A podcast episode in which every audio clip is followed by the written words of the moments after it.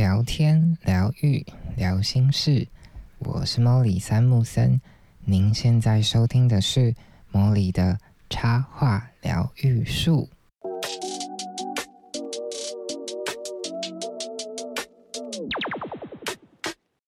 Hello，各位树洞的伙伴，又来到莫里的说故事时间啦！今天来到了第十集。想要跟大家分享一些近期发生的事情。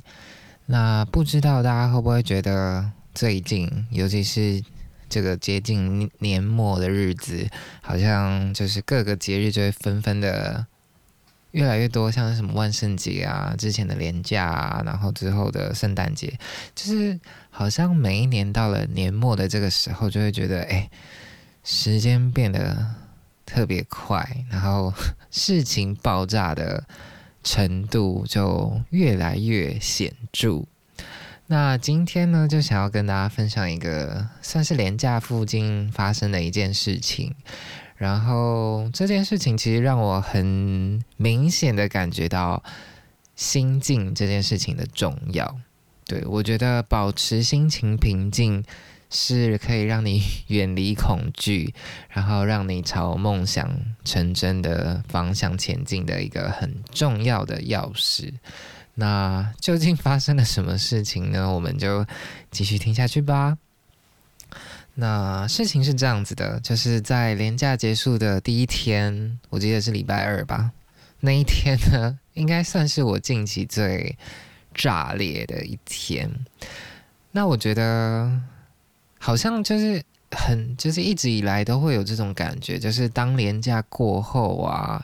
那种事情就会有一种如涌泉般源源不绝的方式炸裂的那种感觉，好像那些在假期期间没有被处理的事情，都会在假期结束的隔一天或隔两天，就是啊，纷纷的涌出。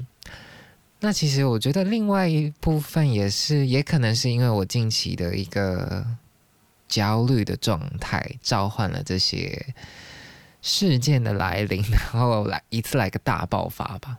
对，那为什么会这样说呢？嗯，因为其实在今年的年末，除了一些我本来就安排想要进行的工作啊，还有创作之外，就其实陆陆续续也会有一些邀约，然后是不同类型的。工作内容，那其实有些工作内容，其实你一开始接的，你一开始听跟他讨论的时候，你可能觉得啊，这件事情应该不会耗你太多时间吧。但其实老实说，很多工作，嗯，你实际接触过、处理过，你会发现它会需要很多零碎的时间。那这些零碎的时间会会默默的吃掉你很多的精力。然后，因为嗯，我觉得人要进入到一个工作状态的时候，他会需要有一个暖机，暖机嘛。所以，虽然那些事件来临的时候，可能都是啊，突然一个 messenger，突然一个讯息来，然后你可能花个五分钟回复这样子就好了。可是你在这样酝酿回复，然后到回复完成，然后要再 ready 到下一个工作之间。其实像来来回回也花了不少精力跟时间，那我觉得就是因为这些事情的累积，让我处在一个强度不算特别高，但是频率很频繁的一种焦虑吧。对，那我觉得好像现代人也蛮常会处在这样子的状态，虽然表面看起来都还算平静，但其实你知道私底下会有很多。焦虑跟担忧都藏在你的身体表层以下，然后你不知道哪一天，或者是哪个时刻，或者是某一个你恐惧的时刻，它就会嘣嘣嘣嘣嘣爆爆炸而出。这样，那我们再聊聊回到那一天发生的事情。呃，因为我就是前阵子答应帮我的研究所母校，就是交大的老师去。策划一档在今年年底的展览，那怎么讲？就是我本来也是有点犹豫啦，但后来想说，策展这件事情也是我未来想要经营的一个方向，所以我就想说，好啊，那不然来试试看，来累积自己的 portfolio，来累积自己的相关的经验，这样子，然后算是跟最初的工作的内容做一个结合，就让视觉可以跟展览啊、策划这件事情都绑定在一起。对，那所以呃，我在年假结束的那一天，我就和呃另外一个策展的学弟，他是这个专案的助理，然后我们就一起到。呃，展览的空间去做进一步的讨论，关于设计呀、展场的规划，还有预算等等的。那相信如果你是有办过活动或者是展览的人，你应该都很清楚，就是一个展览的成型，它不单单只是一个视觉或者是一些物件这样子而已，它有很多环节都彼此牵连，像展品的募集呀。呃，展场的设计呀、文宣呐、导览呐、讲座啊等等的，它是会有很多很多琐碎的事情集合在一起的一个事件。所以有些时候，某一个环节你没有好好的考虑清楚，它就会影响到下一个环节，然后。就会爆爆爆爆爆！如果一个没弄好，就嘣嘣嘣嘣连环爆这样子，而且还不包含那些可能突如其来的一些变化。比方说，像这次遇到的一个问题，就是诶，学校突然需要馆长，所以他需要你把预算在几号之前就全部丢出去。对，那对于我们这些展览明明就还没发生的人，你要提供这样子的。啊，单据本身就有一定的难度，等等这种突如其来的变化。那我那一天，因为大家如果还印象还深刻的话，那一天就是大概是台风过后的隔一天，所以其实啊，风雨什么的都还不算非常平息。然后那一天其实早上起来的时候，我是有点犹豫，我就本来就想说啊，还是要跟学弟说改改一天还是怎么样的。但后来想想还是算了，就是因为这件事情，如果不提早处理的话，后续的一些作业时间可能会被延宕，所以还是就是六七点就起了一个大早，就杀到啊阳明，就是石牌那边，然后去场看这样子。然后就是我们在早上花了一整个上午的时间，呃，场看啊，确认场地啊，设计的动线啊，还有。预算的安排啊，等等这些细节之后，本来想说啊，那应该可以安稳的吃个午饭，然后再继续做一些待处理的事情。但有趣的事情就是这样，有的时候你的恐惧就会召唤恐惧。怎么说呢？我在吃午餐的过程中呢，就接到我的。我嗯，我就接到一通电话，然后电话是有我有一个固定配合的案主，然后他是我要帮忙做一些设计的工作这样子。那他一开始电话打来的时候，他希望我可以到公司开个会，然后讨论一下。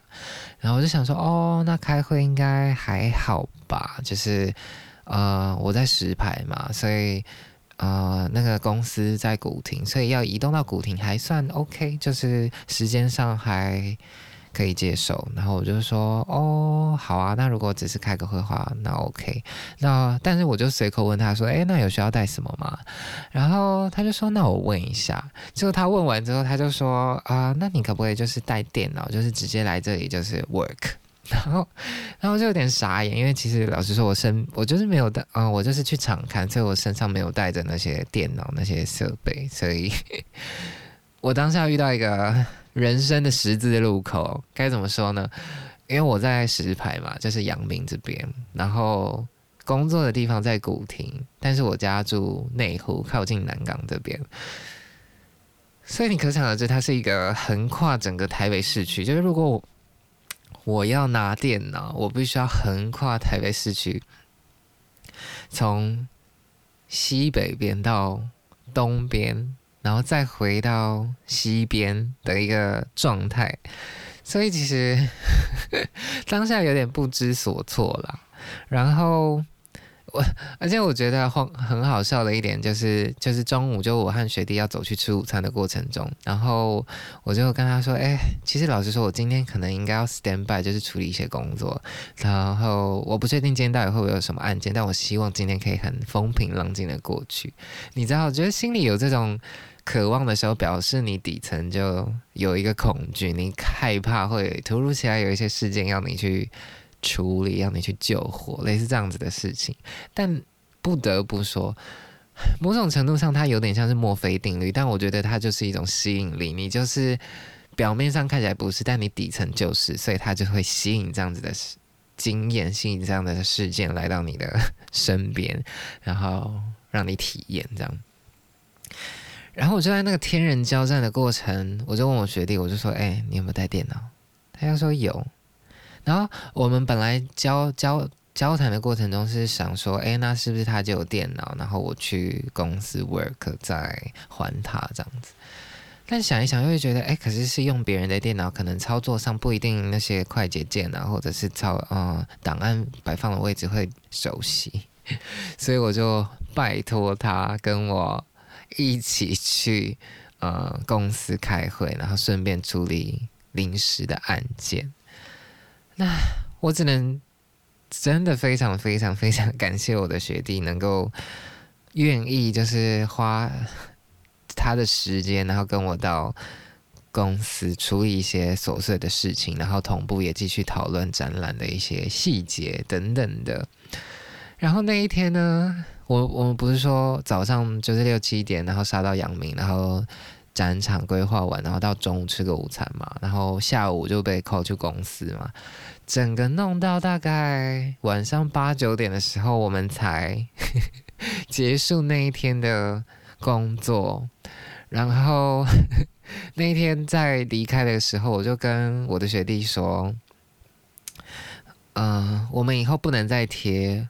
只想躺着这个贴图，因为就是我有画了一组贴图，然后里面有一个我很爱用的贴图，就是只想躺着。然后我就跟他说，我应该要改成就是我就躺，或者是我躺之类的，就是把那个想就是删掉，因为想表示你可能还不完全是你，你可能还还没有达到那个状态。但是如果你把这个字去掉，你就是处在那个状态里头。对，然后因为结束之后我们就很饿啊，就想说要去找东西吃。可是那个时候八九点，其实很多附近的店家差不多都要打烊了。后来我们就想想，好吧，那就去吃热炒。然后我们就在深夜的热炒店就谈论今天怎么过得如此的荒谬，对，如此的 对我来说有点奇幻吧，就是。你脑中想象的东西都被你召唤，然后一一的化作现实。那其实，在回家的途中，我就翻开了，就是最近，因为我在准备读书会，所以里边都会放一些书。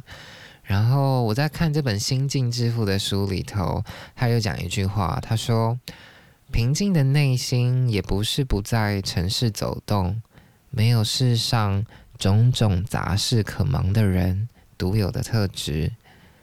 因为有些最平静的内心，反倒生活的最忙。记住，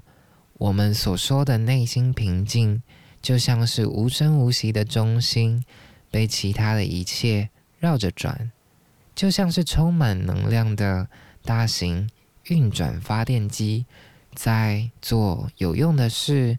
但它的运转总要归功于。中间那个不动的转轴，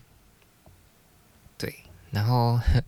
我就是在回家的途中就翻到这一页，我就觉得天哪，真的讲的太有道理。我这个时候真是真真切切的理解了为什么心心情平静这件事情很重要。那其实刚刚有讲到读书会嘛，就是我为什么会选择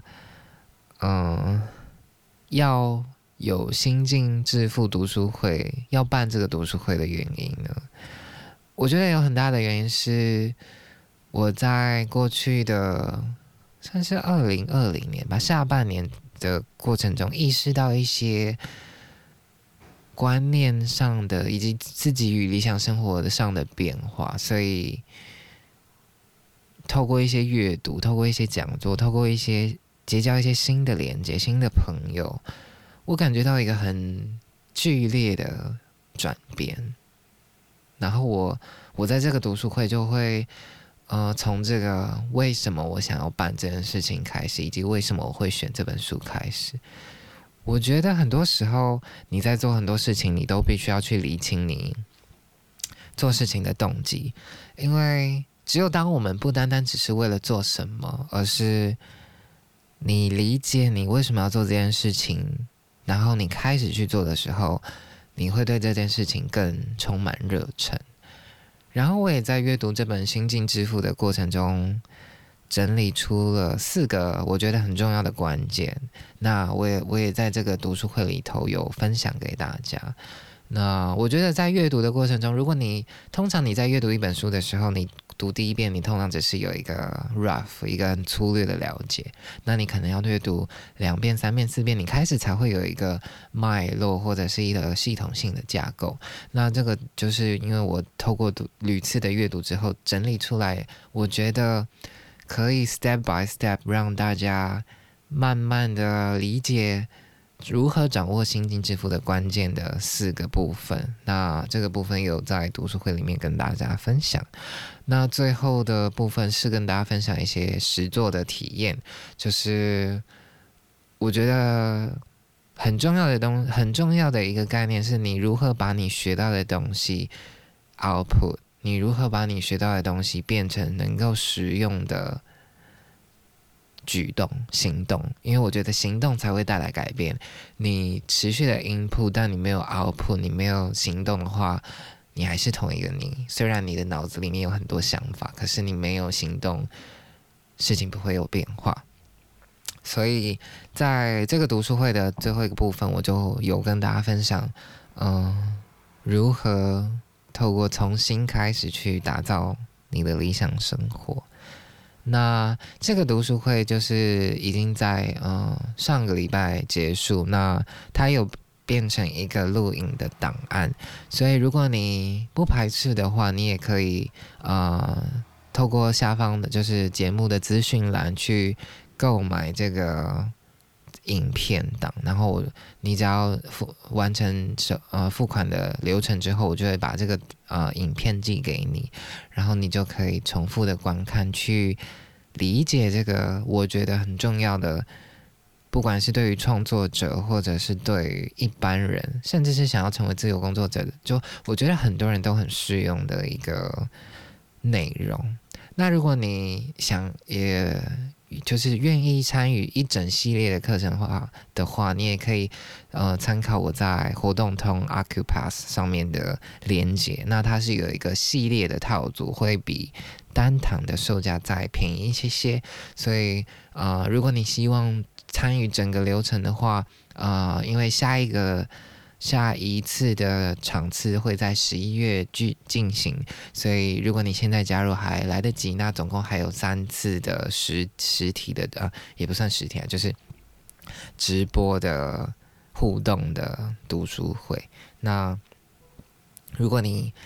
不排斥的话，就是他都我都会提供回放的影片，让你可以持续的听，持续的练习，这样。那我觉得，嗯，我自己经历过第一次读书会，我真的觉得我很喜欢这个形式，这个形式嘛，应该也不是说这个形式，我很喜欢这个，嗯，汲取我的经验，然后汲取我在书中阅读到的内容，整理成一个对我来说有点像像是精华礼包吧，然后送给。对的人的那种感觉，就是你可以知道他们在呃与你互动的过程中，他真的得到了一些想法，或者是得到了一些可以前进的方向，或者是可以采取的行动。我觉得这些都很重要。就是很多时候我们会卡在一个地方原地打转，往往是因为我不知道要往哪里去，所以。我只能停在这里，但如果这个时候有一个呃，可能你觉得对你有帮助的讯息来到，那他可能就会为你开一扇门，让你再往下一个阶段前进，你就不会一直卡在一个原点、原地打转的那种感觉。对，那这是我今天想要跟大家分享一个集合近期的感受，然后集合呃近期呃读书会的一个综合的感想。那如果你有兴趣的话，欢迎你参考下方的资讯栏，会有更多的介绍可以参考。对好的，那今天的 Molly 的插画疗愈术，Molly 的床边说故事时间就到这里告一段落啦。那如果你喜欢我的节目，欢迎你到 Apple Podcast 帮我留下五星的评分，然后欢迎留下你的建议或者是回馈。对我很喜欢看大家的回馈，会怎么讲？暖心满满。对。然后，呃，如果你愿意的话，也欢迎你小额赞助我，然后让我可以持续推出我觉得很棒的内容分享给大家。那今天的呃茉莉的说故事时间就到这里告一段落啦，我们就下集再见，拜拜。